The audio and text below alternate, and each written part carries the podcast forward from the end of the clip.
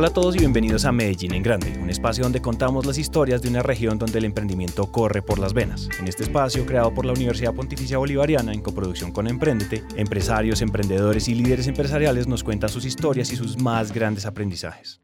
Pero entonces vengan, antes de empezar seguramente se deben estar preguntando por qué la voz del narrador cambió. Bueno, yo soy Santiago, el socio de Juan Pablo, que es el narrador de Medellín en Grande, el narrador oficial.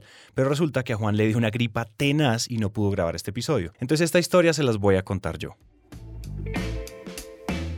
Cualquier persona que quiera dejar este mundo mejor de lo que lo recibió tiene que ver los grandes problemas de frente, mirarlos de arriba abajo y mirarlos a los ojos, y estudiarlos muy bien para encontrar ese algo que los pueda solucionar. Un trabajo impulsado por las ganas de aportar tiene una ventaja muy grande, que llena. Entonces perseverar, innovar y acudir a la creatividad son cosas que toman vida propia. Sí, va a tocar trabajar mucho, enfrentar obstáculos y sobrepasar todas las adversidades, pero la recompensa hace que todo valga la pena. Por eso es que han nacido ideas, movimientos, empresas, instituciones que lo dan todo para dejar un legado y su marca en el mundo.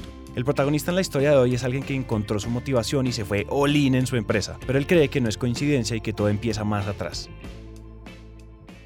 muchas de las cosas que finalmente nos pasan se desencadenan inclusive en generaciones que estuvieron antes de vos o de mí. Entonces, si tienes unos padres emprendedores o tuviste abuelos emprendedores, de alguna manera ese conocimiento se transfiere entre abuelo, padre y, e hijo y muchas de las cosas que están pasando pues pudiese, pudiesen haber sido planeadas inclusive sin uno estar concebido en la vida. ¿sí? Tal vez pudiésemos ponerle mística al asunto y sí, se unen diferentes energías, acontecimientos, experiencias que te van ayudando y van enriqueciendo tu vida para que después las cosas simplemente se te den. Ahora, no es que lleguen totalmente gratis, ¿sí? Tienes que trabajar arduamente pero existe la unión de puntos que se van comunicando en la vida y no solo pensaría yo en la vida, también en la vida de tus, en las vidas eh, que finalmente influyen en lo que hoy vos sos o en lo que yo soy. Él es Mauricio Vargas y él tiene una historia fascinante, llena de sucesos interesantes y muchas lecciones. Y así como dice él, los puntos se unen para que las cosas se den. Eh, yo nací en una familia normal de Medellín, sin ningún problema, trabajadora. Eh, que veían mis papás? Gente proactiva, emprendedora. Y yo creo que el subconsciente del niño eh, pues va aprendiendo de quién, de sus, de sus padres.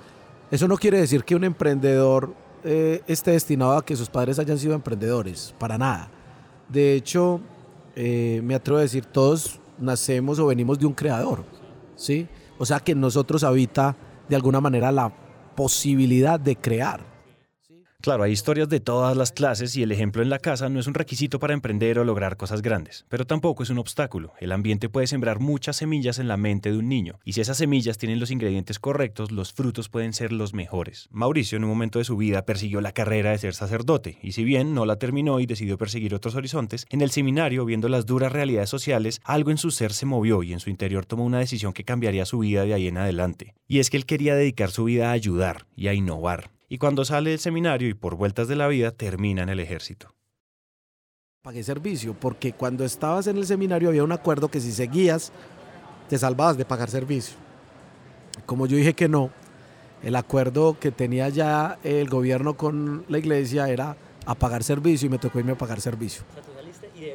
Del seminario, de, de, comportarme como un ángel a comportarme como, o sea, el otro extremo eh, te toca aprender a defenderte, eso es, eso es la ley del más fuerte. Entonces fue un contraste tremendamente eh, grande, eh, como sabía manejar y sabía sobre computadores, entonces no fui de esos que fueron a la montaña, estaba en la parte de, de, se llaman estafetas, que eran los que ayudaban en el servicio en las oficinas de la Cuarta Brigada, ¿sí? Y y digamos que se aprende muchas cosas. Una de las cosas que aprendí ahí es que uno siempre puede hacer muchísimo más de lo que uno cree. me acuerdo eh, de, un, de, un, día que estábamos en campaña, estábamos haciendo entrenamiento en el campo y íbamos a subir una cordillera porque íbamos a acampar en el alto de la cordillera y literalmente pues todas las campañas había que llevarlas hasta arriba. Y yo me acuerdo que por cosas de la vida, no sé por qué, me encontraba al lado de un bulto de papas que literal pues era más grande que yo, pues, o sea, era gigante. Yo tenía el fusil, tenía la campaña, tenía absolutamente todo. Y finalmente un capitán me dijo, soldado Vargas, coja ese bulto y llévelo hasta arriba de la montaña. Y yo mira la montaña y pues imagínate aquí en Medellín, estas cordilleras como son de grandes. Y, yo no, yo no soy capaz con eso. Que sí, que lo tienes que hacer, soldado Vargas, da 20 de pecho, entonces no, este me va a empezar a cansar antes de, de subir eso, entonces coge el bulto, yo no sé de qué manera me lo montó y fui capaz de subir el bulto. O sea, eso pasa en el ejército, te das cuenta que tus capacidades son muchísimo más grandes y eso también te ayudó como experiencia en la parte del emprendimiento. Cuando uno cree que no puede más o que algo es imposible, tiene que oír muy bien sus propias excusas, porque siempre son cadenas que uno mismo se ha puesto. Hay miles de historias de personas que superan los retos más duros o que salen de los lugares más difíciles y son prueba de que esas excusas son mentiras. Esta experiencia en el ejército le enseña esto a Mauricio de una manera muy particular, porque no es el tradicional mente sobre cuerpo, sino al contrario, es cuerpo sobre la mente. Un reto físico que parecía imposible y que se logra superar forma una nueva creencia que es muy, muy clave. Pero después de salir del seminario y del ejército, Mauricio salió a buscar ese camino para tener un impacto importante. Y ese camino empieza cuando decide entrar a la UPB. Mi padre era mecánico diésel, entonces yo venía influenciado por algo de la mecánica. Recuerdo que vi en Bolivariana un stand con un robot y una cosa ahí de robótica y yo, wow, esto es para mí. Entré a estudiar ingeniería mecánica, la verdad me fue muy bien, no tuve ningún problema. Eh, tuve mi primer emprendimiento, creo que en el tercer eh, trimestre. Eh, monté un taller de motos porque tenía una moto. Y ahí me di cuenta que la mecánica no era para mí. Me gustaba, pero no para ensuciarme las manos de grasa. Vendí ese negocio. Recuerdo que en el sexto semestre necesitaban a yo era monitor de transferencia de calor. Y eh, una empresa necesitaba que le hiciera un estudio termoeconómico y yo me ofrecí. Ah, yo lo hago, porque estaba en el CIDI, que es el Centro eh, de, Investigaciones Térmicas de, Bolivariana. Me fui a hacer eso y cuando me fui para allá, eh, que estaba en sexto semestre, me di cuenta que esa empresa estaba atravesando un problema gigante porque había hecho un contrato de un tratamiento acústico y no les daba el tratamiento acústico. Habían, querían reducir el nivel de ruido en la planta de producción y no les dio. Y gastaron millones en esa vaina y casi que esa empresa se iba a quebrar. Y yo llegué y yo y empecé a ver, eso es una de las características, cuando dicen, no, no se puede, eso está perdido, digamos que ahí estoy yo parado viendo a ver si eso sí es verdad. Aquí hay algo muy importante porque uno muchas veces tiene expectativas que son muy diferentes a la vida real y hacer las cosas nos abre los ojos. Abrir un taller de motos fue ese momento para Mauricio y darse cuenta de que eso no era lo suyo, pues le permite hacer un pivote y mirar otras opciones. Mucha gente habla de la pasión y de encontrar lo que uno más le gusta, pero empezar por lo que uno no quiere también tiene mucho valor. Y no querer las manos engrasadas en el taller pues no tiene nada de malo. Mauricio estaba con ganas de probar que esa tarea imposible era posible y eso fue algo que le abrió nuevas puertas. Entonces me acuerdo que me puse a estudiar porque las térmicas son ondas y la acústica lo es también. Contacté a un man muy teso en Estados Unidos, me puse a estudiar los libros de él, empecé a mirar las cosas y un día llegué a, esa empresa pues y le dije al gerente, oiga, ¿usted por qué no me deja intentar? Y el hombre me mira así de arriba abajo. Y yo creo que estaba tan desesperado que ya no sabía nada que hacer, que les habían cobrado ya la primer póliza. Y el man dijo, ¿y, es que usted sabe? Yo, yo he analizado esto y cogí un marcador, le empecé a mostrar cuál era el problema. Lo particular era es que el director de la obra era un man que había estudiado en Inglaterra, súper teso, entre comillas. y bueno, le pegaba durísimo en el ego que un pelado que estaba estudiando iba a dar una solución al respecto. Pero el dueño de la empresa estaba tan desesperado que me dijo, hágale. Yo cogí materiales, me fui para allá, hice un prototipo y funcionó. Entonces, eso que me pasó ahí se regó como en ese gremio. como, uy, solucionó el problema esta empresa. ¿Cómo lo hizo? Ah, un pelado que estaba allá de la universidad que llegó, solucionó el problema. Entonces recuerdo que eso lo escuchó otra empresa más grande, ¿sí? Y me llamaron. Y me dijeron, ¿sabe qué? Yo quiero que usted trabaje con nosotros. A la semana ya me están ofreciendo ser socio del negocio. Sí. A los dos años crean A la semana me, me ofrecieron ser socio del negocio. Empezamos un negocio paralelo al que ellos tenían y a los dos años ese negocio vendía más que el negocio que ellos tenían de dos generaciones. La, la, lo que pasó ahí, y todavía los aprecio muchísimo, es que su mentalidad era muy diferente a la mía porque yo venía del seminario. Entonces me gustaban las cosas de una manera diferente. Entonces recuerdo yo que no me había graduado de la universidad y yo les dije, ¿sabe qué? Yo les vendo. Ese paso por una compañía proponiendo cosas nuevas y haciéndola crecer fue muy formativo y ahí se da cuenta de su pasión por crear e innovar. Podríamos decir que esa es la etapa de aprender con el dinero de otros, que aparece en tantas historias de los emprendedores, aunque en este caso Mauricio se convierte en socio y eso le da una perspectiva diferente del negocio como un todo. Si ustedes están trabajando en los problemas imposibles de su empresa o van con todo en su camino emprendedor, en la Universidad Pontificia Bolivariana, el Centro de Desarrollo Empresarial ofrece unos servicios muy útiles para el ecosistema empresarial. Hay procesos de incubación que incluyen mentorías con empresarios experimentados, talleres de formación y todo lo necesario para consolidar un negocio nuevo. E incluso si están trabajando en una empresa grande, pública o privada, hay formulación y gestión de proyectos en estructuración, modelación financiera y valoración de empresas. Entonces, pues si están interesados en todos estos temas, vayan al link que está en la descripción de este episodio para empezar su formación con el Centro de Desarrollo Empresarial de la UPB. Listo, entonces volviendo a la historia de Mauricio, cuando había vendido su parte del negocio y andaba buscando cuál era la siguiente aventura, pasa algo que parece el destino y que saca lo mejor de un momento difícil. Mi socio, que se llama Javier Amortegui, se había enfermado, voy y lo visito al hospital, le digo, ¿qué te está pasando? ¿Por qué? Porque le dio un preinfarto. Y yo, ¿cómo estás viviendo? y en ese momento le dije, hagamos una cosa, salís de acá yo acabo de vender eh, la sociedad que tenía, vamos a montar un negocio vos y yo. Y empezamos a trabajar.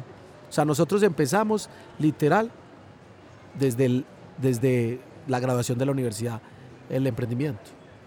Javier se recupera, decidimos empezar, ambos ingenieros mecánicos, empezamos a crear como la idea, bueno, como buenos ingenieros mecánicos, entonces vamos a hacer equipos para procesos industriales, eh, empezamos con un taller de ingeniería y como a los ocho meses yo le dije, ¿sabes qué? Javi, esto no va a ser. La ingeniería es súper mal paga en Colombia, eh, mientras que en Estados Unidos te pagan una ingeniería conceptual, una ingeniería de detalle y el montaje, aquí en Colombia no. ¿Sí? Entonces yo le dije, ¿sabes qué? Hagamos una cosa, con lo que hemos aprendido en ingeniería, montemos una, una planta de producción, aprovechemos esa tecnología. Y él dijo, listo, pero yo sigo dirigiendo la empresa de ingeniería.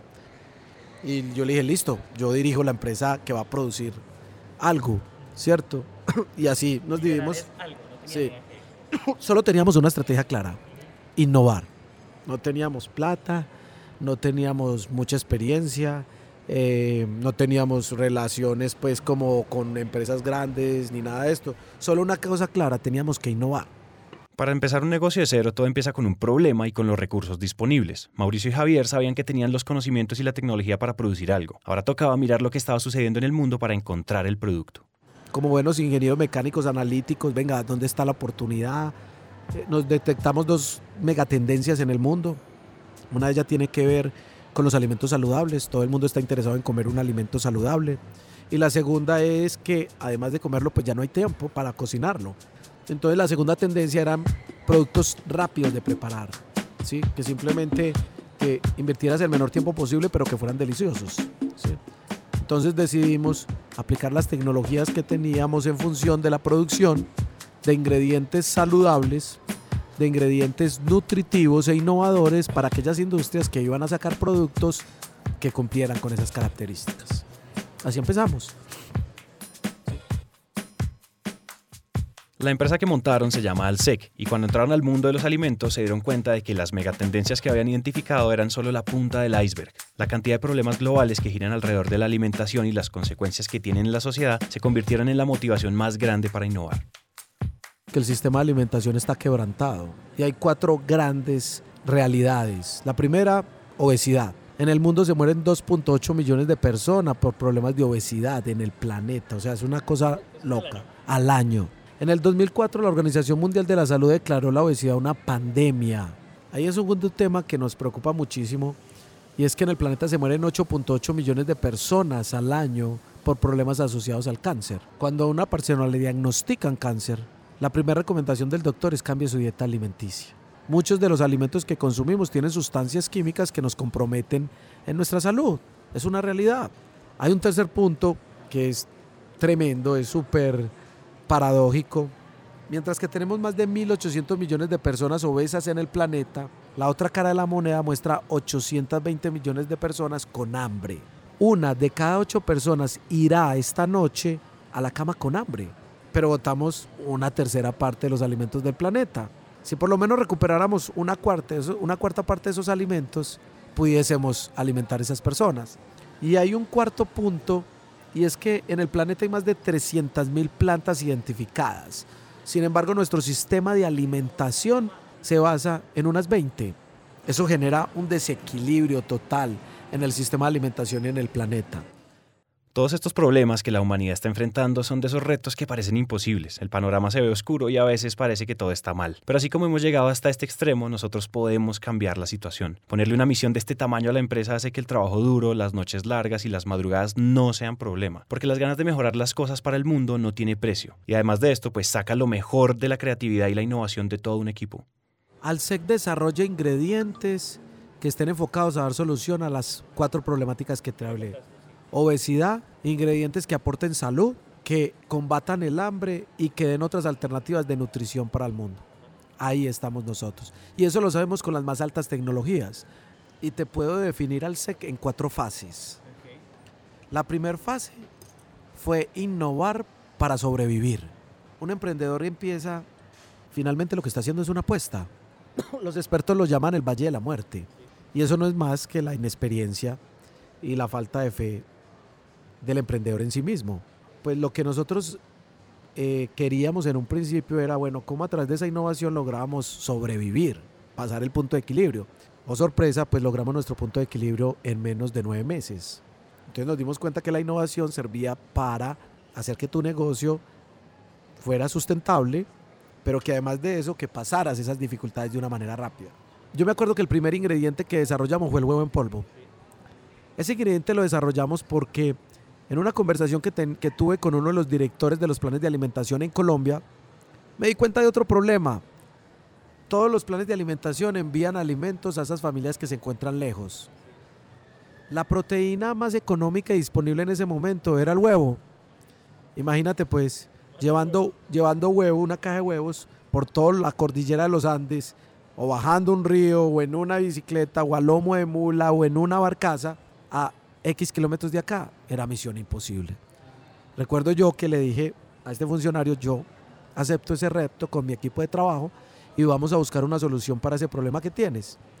Y como sabíamos que teníamos la capacidad y la tecnología, desarrollamos el huevo en polvo y solucionamos ese problema. Y empezamos a, despachar huevo en bolsitas de 500 gramos y la persona lo único que hacía era echarle agua, agitarlo muy bien, vertirlo a sartén y tener un huevo revuelto en cuestión de minutos. La innovación es esa fuerza que mueve al mundo y a medida que las nuevas respuestas se van normalizando, nuevos problemas van saliendo y llaman otra vez a la innovación. Es un ciclo virtuoso. Con el tiempo, los grandes problemas desaparecen y dan el espacio a mejores problemas que resolver. Piensen, por ejemplo, en la historia de los motores. El primer gran salto fue aprovechar la presión del vapor para mover un vehículo. Y después el problema ya no es el transporte como tal, sino la eficiencia. Entonces hoy estamos buscando la manera de hacer un motor con mucho poder y que utilice menos o casi nada de combustible. Y así ha pasado en todas las áreas de la ciencia y en el mundo empresarial. Pero a veces el pero a veces el problema con la innovación es que a uno lo entiendan o que al menos le crean a uno lo que está diciendo.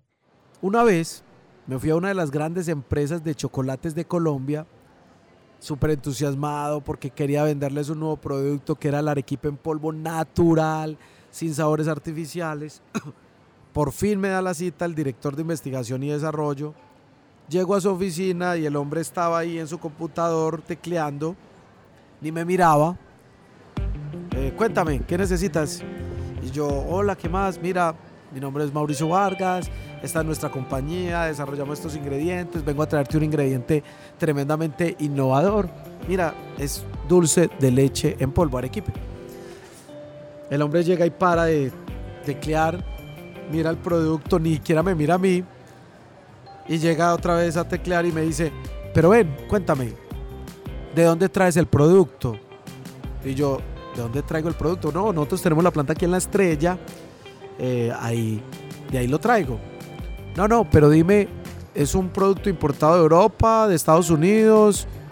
Y yo por dentro era pensando, yo este man qué, ni me mira y no me está poniendo atención. Y finalmente el hombre dice, ah, bueno, no, listo, déjamelo acá, que si alguna cosa yo te llamo. Salí de esa reunión. Cuando uno es emprendedor, pues está acostumbrado que le tiren la puerta en plenas narices. Sin embargo, este caso fue excepcional, pues porque el hombre no fue el más cortés. Como a los dos años, la misma persona me vuelve a llamar. Mira, Mauricio, ¿cómo estás? ¿Te acuerdas que viniste a mi oficina? Necesito que vengas y que traigas tu producto. Pues yo me puse feliz. Me fui otra vez para la oficina de él y llegué el hombre con una actitud súper de apertura. Y empieza a decirme, no, mira, tú me traiste el producto. Claro, esto es un productazo, que no sé qué, lo volvió a probar. No, esto es lo que necesito. Y yo me tico. Paré en seco porque finalmente no como entero. Yo, no, no, no, ven, ven, ven. Ya está en una disposición tremendamente buena. Entonces vení, contame. Porque hace dos años ni siquiera me volteaste a mirar y ahora me estás diciendo que sí. Y el hombre suelta la carcajada de una manera muy cordial y me dice, ¿sabes qué? Ese día yo me fui, me quedé pensando, este man es un mentiroso. Yo había acabado de llegar de una feria de Europa donde vi una empresa que había lanzado un producto como el suyo y era con la última tecnología. Y un pelado me va a venir a mí a decir que eso lo están haciendo acá. Yo dije, esto es un mentiroso. Pero ¿qué pasó? Como a los dos meses, me monté al carro y estaban entrevistando un man y eras vos. Y yo, eh, este será el, el Mauricio que me vino a visitar. Después, como a las cuatro o cinco semanas, habló en la prensa y dicen, bandeja paisa se puede hacer en polvo. Y empiezo a leer y yo, eh, volví y se preguntó, ¿estos serán los que el, muchacho que me visitó. Como al año, llego y en la revista Dinero apareces vos con el presidente entregándote un premio. Yo, mierda, este es el man que me vino a hablar a mí. Entonces te llamé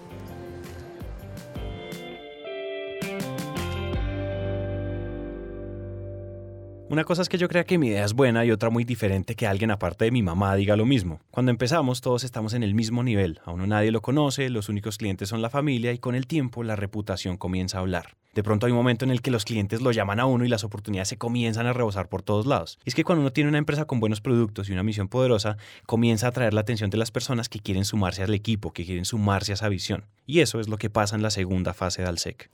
La segunda fase es innovar para darle gusto a la junta directiva.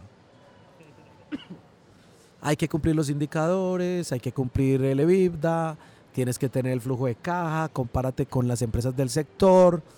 Y lo que nos dimos cuenta de Juan es que la innovación nos permitía cumplir eso. Inclusive rebasábamos los indicadores del sector donde nosotros nos encontrábamos. Una de las cosas importantes en tu negocio es tener asesores que realmente tengan experiencia tener una junta directiva o tener una junta asesora es importantísimo porque, ok, si el momento es ahora para emprender, pues si no tienes la experiencia, pues rodéate de gente que la tenga y punto. ¿Sí? Nosotros tuvimos una junta directiva, diría yo, de las mejores.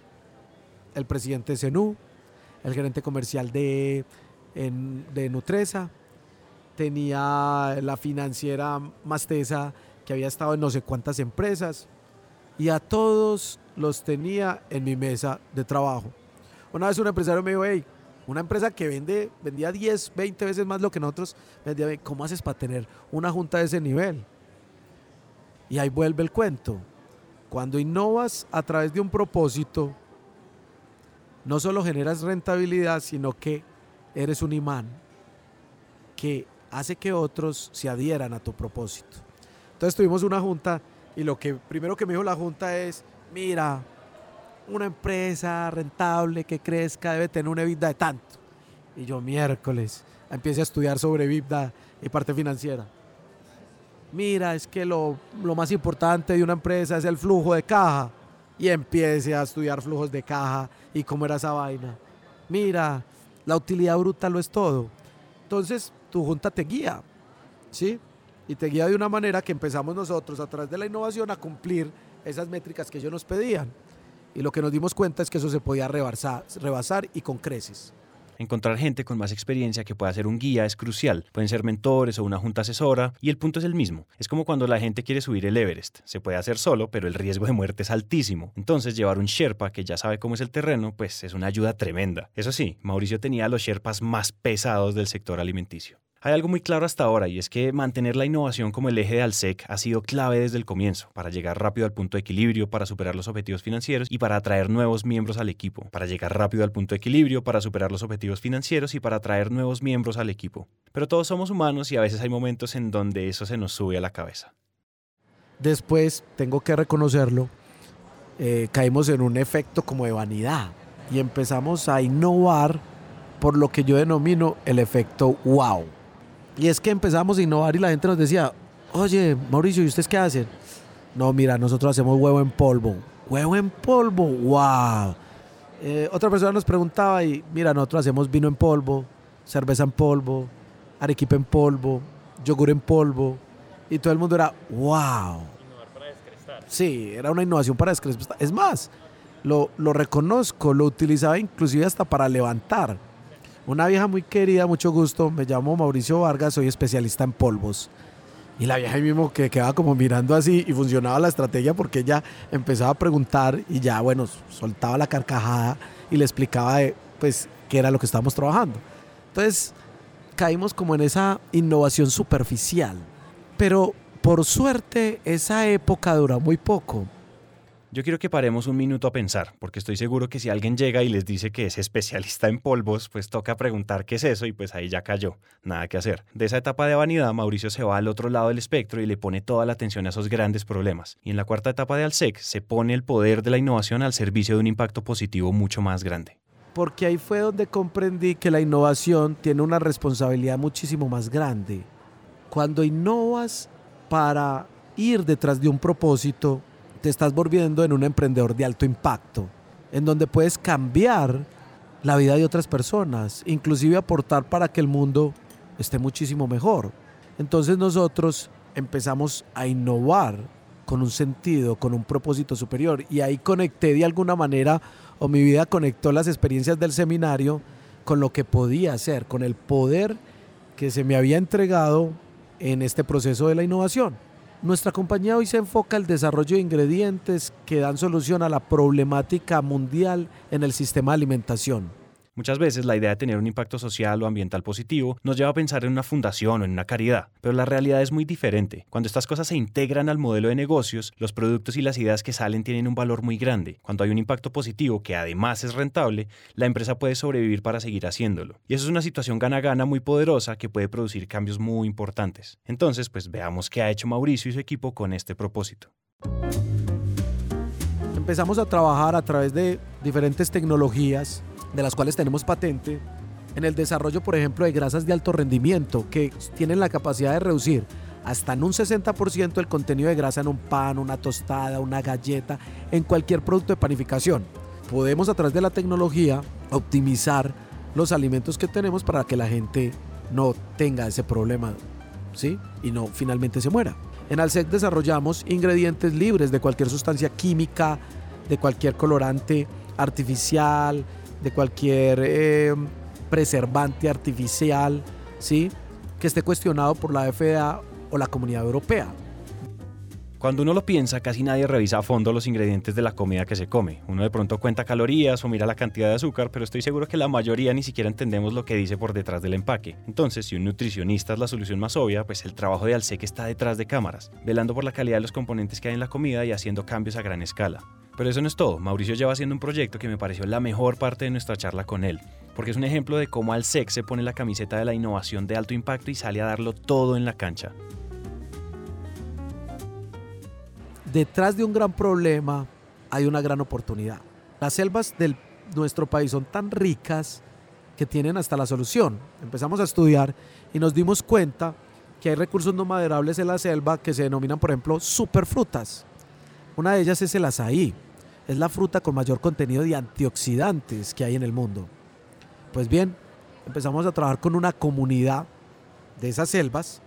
Empezamos a decirles, mira, este fruto lo necesitamos, necesitamos que ustedes lo cosechen en la selva, nos lo envíen y nosotros lo transformamos para hacer un ingrediente. Al principio fue tremendamente difícil, por lo general los negocios ilícitos son muy rentables, pero todos en esencia somos buenos, ¿sí? Y la gente en el fondo sabe que ese tipo de, de acciones, esas formas de ganar la vida no es lo mejor. Empezamos a hacer un cambio de chip, un compromiso, de trabajar con todos ellos y las poblaciones empezaron a copiarnos. Nos aliamos con otras entidades como WWF, como Rainforest Partnership, eh, Innova y empezamos a trabajar. Hicimos, se hizo una transferencia de conocimiento de mi equipo cuando estuvo allá asesorando a la comunidad. Y hoy hay una planta de producción al lado de la selva que está sacando ese fruto de manera responsable y dándoles una opción de vida a todas esas personas. Y lo convertimos en un ingrediente que es un azaí en polvo microencapsulado que puede ser utilizado en diferentes tipos de producto en la industria. Una galleta, un helado, una malteada, una bebida, una granola, ¿sí? Y finalmente cuando lo estamos consumiendo en las ciudades, pues estamos aportando a dar solución a esta gran problemática que hay. Lo que pasó con este modelo que te estoy contando es que la población se volvió guardián del bosque. El proyecto empezó con 20.000 hectáreas y la semana antepasada firmé un acuerdo con estas entidades para proteger 60.000 hectáreas. A eso es lo que llamamos la elaboración de ingredientes con un propósito superior, donde impactamos desde el punto de vista nutricional, pero damos solución a las problemáticas de la vida de las personas y también a cuidar el planeta. Cuando uno se voltea a unir los puntos de la historia, Mauricio desde el seminario quería ayudar a los más necesitados. Ver a la gente con el estómago vacío había dejado una marca muy grande en él y ahora está haciendo realidad ese deseo de cambiar la situación. La lección acá es que cuando vean eso que los mueve, que no los deja dormir y que despiertan unas ganas insoportables de hacer algo, escúchense. El camino para hacerlo va a dar muchas vueltas y uno no tiene certezas de nada, pero tener un norte claro es absolutamente clave. Cuando estaba en el seminario, Mauricio no sabía que iba a ser ingeniero o que iba a producir alimentos, pero sabía dos cosas, quería innovar y quería ayudar. Poner todo en el centro de la empresa ha traído grandes resultados y reconocimiento, y eso dice algo muy interesante sobre innovar.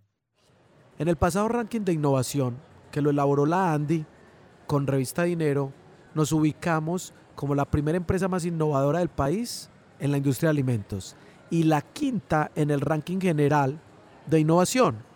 Inclusive, lo particular de eso es que en ese ranking, la primera empresa o las primeras empresas que se encuentran en el ranking son Cementos Argos, Corona, Procaps, Ecopetrol. Nosotros somos el quinto, Alsec. Pero después de Alsec sigue Sofasa, Familia, ISA, Down, que es una multinacional, Bancolombia, Sura, ¿sí? La innovación es la única herramienta que nos permite estar al mismo nivel o inclusive por encima de cualquier empresa sin importar qué tan grande sea su presupuesto, cuántos miles de millones de dólares vendan o cuántas filiales tengan en el mundo.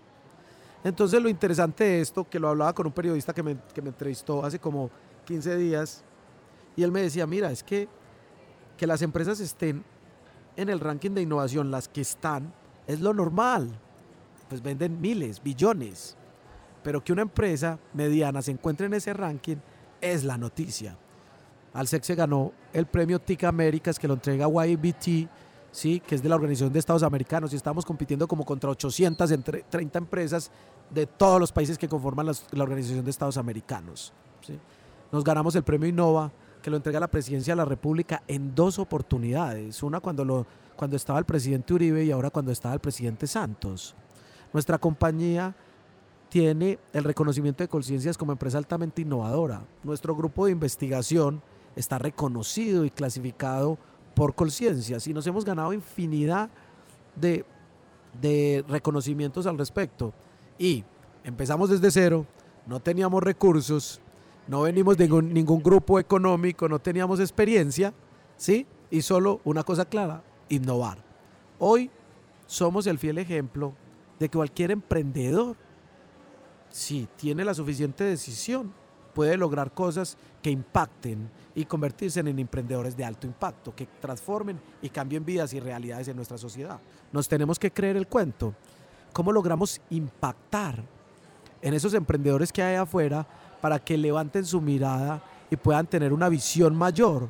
Porque somos capaces de hacer cosas increíbles. No solo lo puede hacer el que se encuentre en Europa o en Estados Unidos Uno de los poderes de la innovación es que nos pone a jugar con los grandes. En los últimos años hay historias de empresas pequeñas que revolucionaron industrias y se volvieron líderes de mercado. Todo por cambiar la manera en que se hacen las cosas. El primer paso es creerse el cuento, creer que desde Colombia hay mucho por ofrecer, hay mucho por crear y hay mucho por proponer. Todo ese reconocimiento que ha tenido al SEC no solo aporta la labor que hacen, también es prueba de que el cuento hay que creérselo porque ya alguien lo hizo. Mauricio y su equipo son la prueba viva de que el sueño de emprender y cambiar el mundo sí se puede lograr. Una gran parte de creer que sí se puede es darse cuenta que estamos en la época de las oportunidades. Hoy hay recursos disponibles para todo lo que uno quiera hacer. Yo creo que estamos viviendo un momento insuperable. O sea, hoy es el momento para que los que están pensando en emprender lo hagan. Porque hay fondos de inversión, se encuentran entidades como Impulsa, Ruta N, Colciencias, eh, la las universidades tienen eh, sus, sus áreas, les interesa desarrollar emprendimiento, está el concepto de startup, está el concepto de spin-off, o sea, estamos en un mundo globalizado y hay casos de éxito que lo demuestran. Entonces, quien esté escuchando esta grabación y, este, y haya pensado por un año, dos años, cuatro semanas que va a montar un emprendimiento, pues, ¿qué estás esperando? Hoy es el momento para hacerlo, ¿sí? Pero no lo hagas de cualquier manera, ¿sí? Trabaja de la mano de una gran necesidad, buscando una buena solución a través de ciencia y tecnología, pero conectando tu pasión. Hoy vivimos en la era del conocimiento, es más, ya la pasamos, ya estamos hablando de otros tipos de era, ¿sí? El problema no es accesar al conocimiento, el problema es entender cuál conocimiento realmente te suma y te puede ayudar a transformar, ¿sí? Y eso es lo que deben aprovechar los emprendedores de hoy. Hoy se puede conectar a través de una red social y hablar con Richard Branson o puedes ir a Silicon Valley. Entonces tenemos que despertar, o sea, tenemos las capacidades, nuestro ADN o genética no es ni cinco diferente a la de otros países donde tienen muchísimo más de desarrollo tecnológico. Lo que hay es que es despertar y buscar realmente soluciones que impacten en el mundo. De esa manera podremos tener en nuestra sociedad emprendedores de alto impacto que de verdad empiecen a generar la suficiente riqueza para transformar las diferentes problemáticas que hay. La tecnología ha cambiado el mundo y tenemos de todo al alcance de un clic. La verdad es que lo único que frena a la mayoría son excusas. Y todos sabemos en el fondo que las excusas son mentiras que nos decimos para no hacer las cosas. Es más, hace poco escuché una frase que decía así, si usted se está justificando algo, esa es una mala decisión. Entonces la próxima vez que diga que empieza con todo su negocio el próximo lunes porque no tiene tiempo o que no empieza porque le falta un socio, piense en esa frase y vea que seguir aplazándolo no lo va a llevar a ningún lado. La excusa más famosa es no saber qué hacer. Y para eso Mauricio tiene una fórmula. No hay que buscar la gran idea, lo que hay que detectar, pues esa idea de súper innovadora que se le ocurre solo a los genios de Harvard o de Silicon Valley, no. O sea, ahí hay un error conceptual y las personas piensan que para tener una gran idea eso solo lo pueden hacer los que están allá en la estratosfera. Y realmente lo que hay que voltear es la forma como estamos pensando y detectar los grandes problemas que hay en la humanidad. ¿Sí? Cuando detectas que hay un gran problema y encuentras una solución para ese problema y lo conectas con tu pasión, ahí la dinámica del emprendedor cambia totalmente. ¿Sí? Es importante eso, es importante encontrar el problema, detectarlo, encontrar la solución, que yo lo haría a través de ciencia, tecnología, ¿sí? pero conectarlo con la pasión. Porque finalmente los emprendimientos son como un matrimonio, un noviazgo cuando te enamoras, ¿cierto? ¿Qué pasa? Eres capaz de ser poeta, de ir y dar una serenata, de comprar flores y atravesar un parque para llevárselo a la mujer amada, o inclusive un peluche más grande que vos, ¿sí? Comprar al centro comercial y que todo el mundo te mire, pero no te importa. ¿Por qué? Porque la pasión está de por medio. De hecho, si esa mujer es la mujer de tu vida, te casas y después ¿qué pasa? Pues si sigues enamorado, si alimentas esa pasión, vas a poder soportar los momentos difíciles porque todo no es color de rosa. Entonces lo mismo pasa en un emprendimiento. si realmente el emprendedor no encuentra las razones que son para emprender, en las primeras dificultades que tenga sale corriendo. ¿sí? Entonces todos son buscando, yo quiero emprender, quiero emprender, yo quiero una idea, quiero una idea, y lo que deben buscar es cuáles son los problemas, cuál es mi pasión y cómo a través de mi pasión puedo solucionar eso. Ahora, lo que te estoy diciendo no es 100% verdad, pero lo que tendrías que preguntarte es qué te abre más posibilidades. Si empezar un negocio por empezarlo o uno donde la pasión de esas cosas que te, que te encantan eh, está de por medio. Hacer empresas de esas cosas en la vida que van a retar cada fibra de una persona, los valores, las emociones, la inteligencia, la paciencia, la creatividad, tener el tesón para emprender y perseverar ante todas las adversidades es algo que requiere mucha disciplina y mucha actitud. Y Mauricio cree que ahí es donde comienza todo. Todo el mundo quiere ser millonario, pero piensa que para ser millonario pues tiene que tener en la cuenta millones de dólares. Y es un concepto errado. Lo primero que tienes que hacer para ser millonario es serlo. ¿Sí? Y finalmente, un millonario, ¿qué hace? ¿Cómo es un millonario? Piensa en abundancia, tiene relaciones extraordinarias, está preocupado por los grandes problemas del planeta. O sea, primero tienes que ser, ¿sí?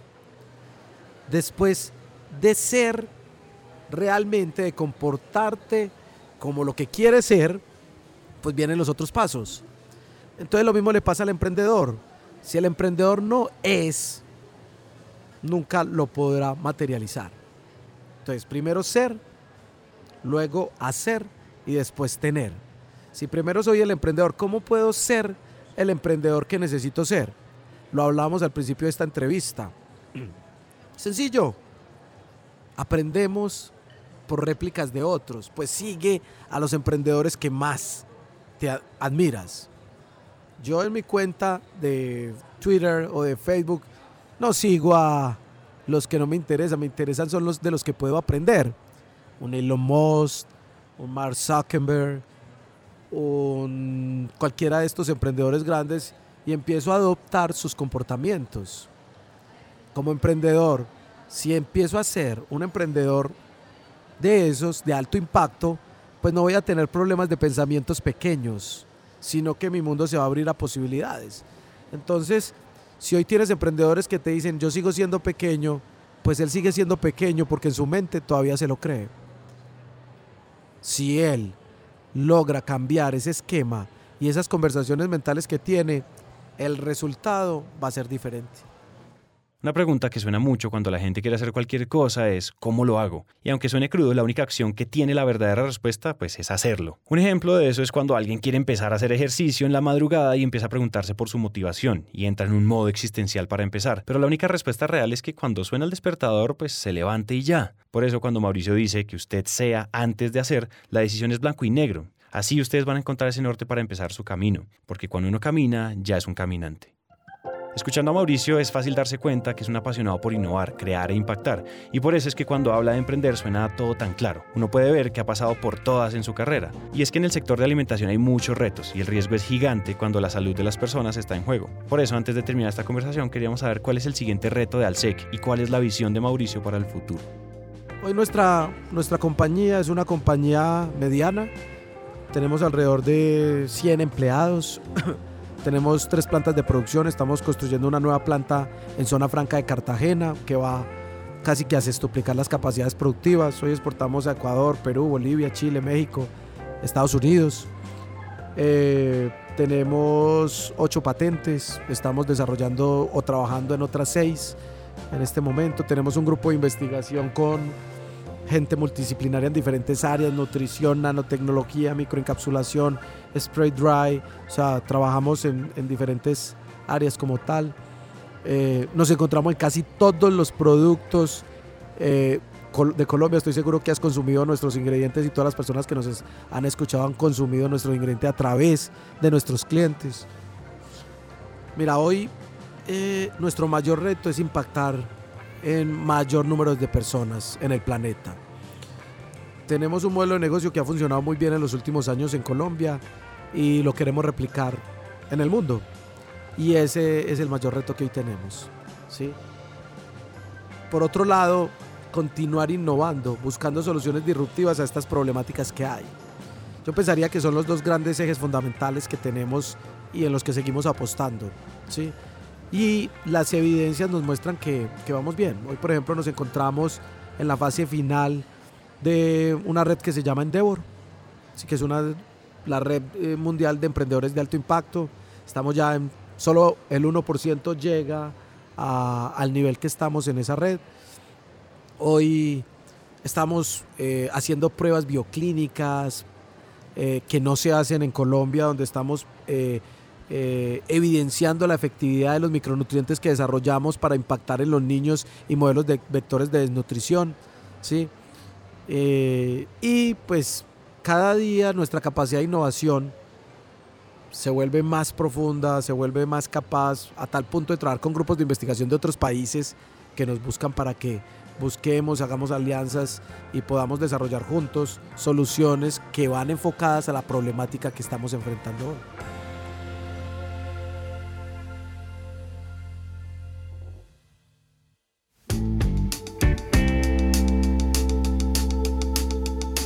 Ya saben, lo primero es creerse el cuento y vivirlo con pasión. Después es encontrar cómo conectarlo con un propósito mayor para ponerlo como la estrella guía en su camino.